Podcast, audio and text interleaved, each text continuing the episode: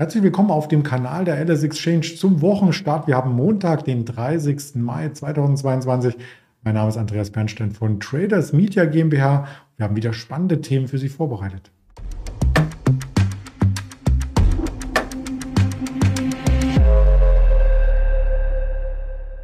Dazu blicken wir auf die Präsentation und haben auch mit den Logos schon einen kleinen Hinweis, um welche Unternehmen es geht.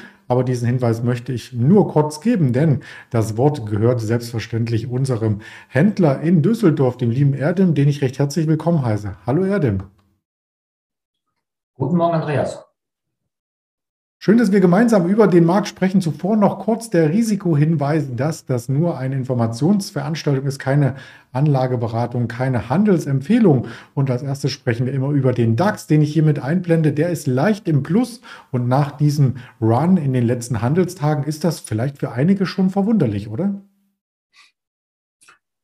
Das ist richtig, Andreas. Wir haben ja bis äh, Mittwoch letzte Woche immer gesehen, dass der DAX um die 14.000 Punkte dann äh, hingehangelt hat, mal kurz drüber, mal kurz drunter. Am Mittwochabend wurden ja die äh, FED-Protokolle veröffentlicht und da hat man als, äh, hat man dann herausgelesen als Marktteilnehmer, dass halt die Zinserhöhungen dann wohl doch nicht so stark ausfallen werden und dass die Inflationsdaten dann doch etwas sanfter ausfallen werden. Und wir haben an äh, am Donnerstag und am Freitag dann wir da knapp äh, 500 Punkte äh, im DAX gemacht. Ähm, die ganze, der ganze Hintergrund da basiert darauf, dass halt ähm, die Erwartungen, was wir bezüglich Inflation und Zinserhöhung haben, halt dann doch nicht so äh, heftig ausfallen wird. Und das hat natürlich eine Beruhigung am Markt dann äh, ausgelöst. Wir haben heute vorbörslich haben wir den DAX Future sogar über 15.600 mal ganz kurz gesehen, aber dann ist er äh, zurückgekommen. Momentan haben wir immer noch ein komfortables Plus von 40 Punkten. Wir sind aktuell bei 14.565. Wobei man bedenken muss, dass halt halt Feiertag in den USA ist, Memorial Day, und da wird wahrscheinlich auch nicht sehr viel Impuls kommen aus, äh, aus dem Übersee und ähm, denke mal, dass wir uns dann auf einen ruhigen Handelstag einstellen können. Mhm. Ja, die Feiertage sind ja in diesem Monat einige gewesen. Wir hatten Christi Himmelfahrt. Wir haben dann auch nächstes Wochenende, das verlängerte Wochenende mit dem Pfingstmontag für einige Marktteilnehmer. Der Mai ist fast zu Ende, momentan im Plus. Und das lässt mich zu folgender Übersicht bringen. Das Thema Sell in May and Go Away. In diesem Jahr hat es nicht funktioniert, oder? Das ist richtig. Wie es meistens ist so mit den Börsenweisheiten, äh, es klappt mehrmals, aber äh, dieses Jahr war es zum Beispiel der Fall, wo es ja nicht geklappt hat. Man sieht auch bei diesem ganz starken Anstieg dann auch, ähm, dass auch die ganzen ähm, Indikatoren in, in, der Charttechnik, wenn man mit der Charttechnik arbeitet, äh, auch dann auch angestiegen sind. Also man sieht, man sagt zum Beispiel, wir kommen näher an die 200-Tageslinie, das momentan bei ca. 15.100 sich bewegt. Die 90-Tage-Linie bei 14.380 und die 50-Tage-Linie bei 14.140, die haben wir schon letzte Woche kassiert. Also wir sind momentan jetzt, äh, ja, mehr oder weniger bewegen uns äh, jetzt ohne die Impulse aus den USA äh, in einem komfortablen Mittelfeld und versuchen jetzt halt äh, die Richtung zu finden, ob wir dann weiter nach oben gehen und ob die Nachrichten uns dann doch weiter nach unten bringen. Also momentan sind wir dann halt äh, mehr oder weniger äh, ja, ganz entspannt in dieser, in dieser Range. Apropos Nachrichten, wir haben natürlich auch Nachrichten von Einzelunternehmen. Eine aus der Vorwoche habe ich mal mitgebracht, weil natürlich die Siemens-Aktie, um die es geht, ein Schwergewicht im DAX ist. Und da ist so ein Rekordauftrag, um den es hier geht, von über 8 Milliarden natürlich mehr als eine News auch hier im Format wert. Das ist richtig. Siemens hat gestern mitgeteilt, dass sie halt in ihrer 175-jährigen Geschichte den größten Einzelauftrag äh, erteilt bekommen hat. Das äh, geht um eine Bahnlinie oder beziehungsweise mehrere Bahnlinien in Ägypten. Sie soll so ein hochsicher, äh, Hochgeschwindigkeitsnetz aufbauen, äh, analog zu unserem äh, ICE-Netz. Und daraufhin legt die Aktie, äh, hat heute Morgen dann äh, kräftig zugelegt und äh, haben momentan jetzt die Siemens-Aktie bei 125,95, also knapp 3,3 Prozent im Plus gegenüber dem Freitagsschlusskurs. Ähm, und wie du gesagt hast, geht es halt um einen Auftrag, das halt äh, 8 Milliarden wert ist und ähm, es sollen insgesamt drei Strecken gebaut werden. Es soll halt einmal eine Parallelstrecke zum Suezkanal gebaut werden, dass halt äh, eine Güterverkehrsnetzlinie äh, soll dann gebaut werden, was von, äh, vom Roten Meer dann äh, Richtung Alexandria laufen soll. Und dann eine zweite Linie soll dann gebaut werden, was soll von Kairo bis äh, Aswan gehen soll. Das sind knapp 1100 Kilometer bis an die sudanesische Grenze. Und Dann soll noch eine dritte Strecke gebaut werden, äh, die soll dann äh, für den Material- und Gütertransport von der Hafen Safaga bis zum Landesinneren dann getätigt werden. Und das hat alles den Hintergrund, dass man halt äh, erstmal den ganzen Warenverkehr dann halt etwas von der Straße rausnehmen möchte, also auf die Schiene bewegen möchte und das halt auch äh, das, wie man so sagt, das marode Schienennetz modernisiert werden soll in Ägypten. Das hat alles den ganzen Hintergrund. Mhm. Und in diesem Auftrag sind dann halt auch drin äh, Lieferung von 41 Hochgeschwindigkeitszügen, 94 Regionalzügen und 41 Güterlokomotiven plus äh, Bahnhöfe und Wartungsvertrag über 15 Jahre. Da sieht man schon, dass es halt ein ziemlicher Brocken ist, den Siemens an Land gezogen hat. Und laut Siemens sollen bis zu 40.000 Arbeitsplätze in Ägypten entstehen und äh, noch weitere 6.700 bei äh, ägyptischen Lieferanten und anderen Wirtschaftszweigen sollen noch dazukommen. Und die ganzen Züge sollen dann halt hier ähm, beim Siemenswerk in Krefeld gebaut werden, wo es die letzten Jahre ja auch immer wieder an äh, Gerüchte gab, dass Siemens halt dieses Werk schließen könnte und man hat jetzt äh, die Gewissheit, dass halt die nächsten Jahre der Betrieb dann sichergestellt worden ist. Die ganzen Zahlen hätte ich jetzt auch noch mal mitgebracht, aber du hast sie schon alle genannt. Äh, lieben Dank dafür. Vielleicht noch der Hinweis, Siemens macht das auch mit zwei Partnern und ähm, das 9-Euro-Ticket soll dort nicht gelten. Dass sie da das Augenmerk drauf legen. Ja, auf alle Fälle. Das wollten wir mit reinbringen, bevor es eine viel, viel ernstere Angelegenheit gibt. Und zwar bei Volkswagen. Da gibt es nämlich eine Klage, äh, den Vorwurf der Sklavenarbeit in Brasilien. Und das geht schon einige Jahrzehnte zurück, wenn man sich die Story genauer durchliest.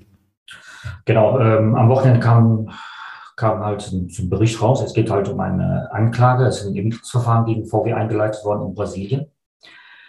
Ähm, die Akten sollen über 2000 Seiten stark sein. Es geht darum, dass halt im Zeitraum 1974 bis 1986 ähm, das VW einen Farm am Rande des Amazonasbeckens betrieben haben soll. Ähm, gleich als Hintergrundinfo, dass äh, im Jahr 65 bis 85 gab es auch in Brasilien Militärdiktatur. Also das hat man auch mit den, äh, mit den Menschenrechten und den allgemeinen Rechten auch nicht so ganz genau genommen. Ähm, es im Speziellen soll es halt bei diesen Verbrechen darum gehen, dass halt auf dem Farmgelände Leiharbeiter eingesetzt worden sind, um, äh, das, äh, um die Rodung durchzuführen. Und diese Leiharbeiter wurden dann halt äh, gezwungen zu arbeiten, teilweise auch misshandelt und teilweise dann auch, äh, sind auch einige zu Tode gekommen. Und wohl mit Wissen des VW-Vorstands in Wolfsburg, so wie es in Unterlagen zu entnehmen ist. Ähm, bis jetzt hat man noch nichts Genaues. VW hat sich zu dem Sachverhalt auch nicht geäußert, ähm, weil zu den laufenden Ermittlungen wollte man auch nicht sagen. Wie gesagt, es bleibt noch spannend, was da noch rauskommen wird, ob das dann wirklich so, ähm, ja, so ernst ist oder so, doch so ähm, erschreckend ist, wie es sich im ersten Augenblick anhört. Momentan kann, äh, wird durch diese Geschichte die VW-Aktie nicht belastet. Das kann auch daran liegen, dass halt heute der Markt auch allgemein fester ist. Wir haben jetzt die VW-Vorzüge, die auch im DAX notiert ist, haben wir jetzt bei 154,63. Das ist ein Plus von 2,38 Euro gegenüber dem äh, Schlusskurs am Freitag oder beziehungsweise 1,4 Prozent Plus. Wir beobachten trotzdem die Story und die Auswirkungen hier weiter und haben noch ein kleines Highlight aus der letzten Woche mit zu berichten. Da geht es um einen Wert aus dem S-DAX und zwar die Deutsche Euroshop, ein Betreiber von mehreren Shopping Malls in ganz Europa übrigens, nicht nur in Deutschland. Da möchte nämlich äh, die Familie Otto Mehrheitseigner werden und hat eine Offerte unterbreitet. Richtig. Ähm der Herr Michel Otto, der hatte schon 20 Prozent, äh, war 20 Prozent die größte Einzelaktionär von der deutschen Euroshop. Jetzt ist äh, am Freitag äh, eine Offerte dann äh, rausgekommen. Der Schlusskurs lag bei 15,63 Euro und äh, bei, die Offerte liegt bei 22,50 Euro. Ein Aufschlag von 44 Prozent zum Schlusskurs. Ähm, das Problem bei der deutschen Euroshop ist, die seit äh, 2020 äh, äh, mit der ganzen Corona-Geschichte durch die ganzen Lockdowns und äh, Schließungen der, der Einzelhandelsgeschäfte hat sie sehr stark drunter gelitten. Die muss halt einigen Mietern die Mieter lassen. Einige sind dann halt äh, durch den Lockdown in die Insolvenz getrieben worden. Das heißt, die Mieter sind komplett ausgefallen. Und vor der Corona-Krise war es halt so, dass die ganzen Einkaufszentren durch halt den äh, Online-Handel äh, sehr stark in Mitleidenschaft gezogen worden sind. Also sind halt von zwei Seiten jetzt in die Zange genommen worden, kann man sagen. Und ähm, dieser Kurs, den wir dann am Freitag gesehen haben, ist halt äh, der Kurs, der auch vor der, äh, vor der Corona-Pandemie dann bei der deutschen Euroshop gegeben hat. Also ist jetzt momentan eine, ein Kurssprung von, äh, als ob es die letzten zwei Jahre nicht gegeben hätte.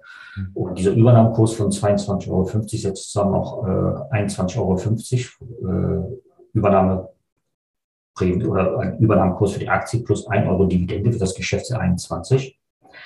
Aufsichtsrat und der Vorstand haben schon der Offerte äh, ja, nicht zugestimmt, aber gucken halt wohlwollend und würden, sprechen sich für den Annahmen des Angebots aus.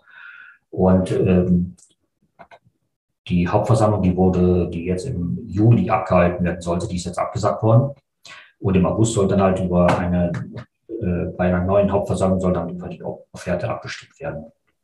Und wie gesagt, das, äh, der Herr Michel Otto, der auch Aufsichtsrat des, der Otto-Gruppe ist, der war schon mit 20 Prozent auch der größte Einzelaktionär. Das heißt, äh, man geht davon aus, dass man die 50 äh, Prozent plus eine Aktie dann bekommt und dass man dann halt auch, äh, auch bei der, bei der deutschen Euroshop dann, äh, dann durchregieren kann. Mhm. Also das werden wir auch weiter beobachten. Vielleicht gibt es auch einen Bieterwettstreit, dass jemand anders sagt, er zahlt mehr. Das haben wir ja äh, zum Beispiel bei Zoo Plus erlebt. Also alles ist möglich und was heute noch möglich ist, das äh, sehen wir hier im Terminkalender. Wir haben den EU-Gipfel, wir hatten schon den Geschäftsklimaindex jetzt gerade aus der EU und erleben 14 Uhr noch den Verbraucherpreisindex aus Deutschland. Am Nachmittag, wie gesagt, kein Handel an der Wall Street, aber das FED-Mitglied, der Herr Waller, spricht und hat vielleicht da auch nochmal ein paar Inspirationen für die kommende Zinssitzung parat. Also das könnte noch spannend werden. Ansonsten gibt es ganz viel Spannung auf den Social-Media-Kanälen und den Podcast-Kanälen, die wir entsprechend betreiben. Und damit sage ich ganz lieben Dank an dich, Erdem, und dann wünsche ich dir eine entspannte Handelswoche. Danke, Fritz, dir auch. Danke, ciao. Tschüss.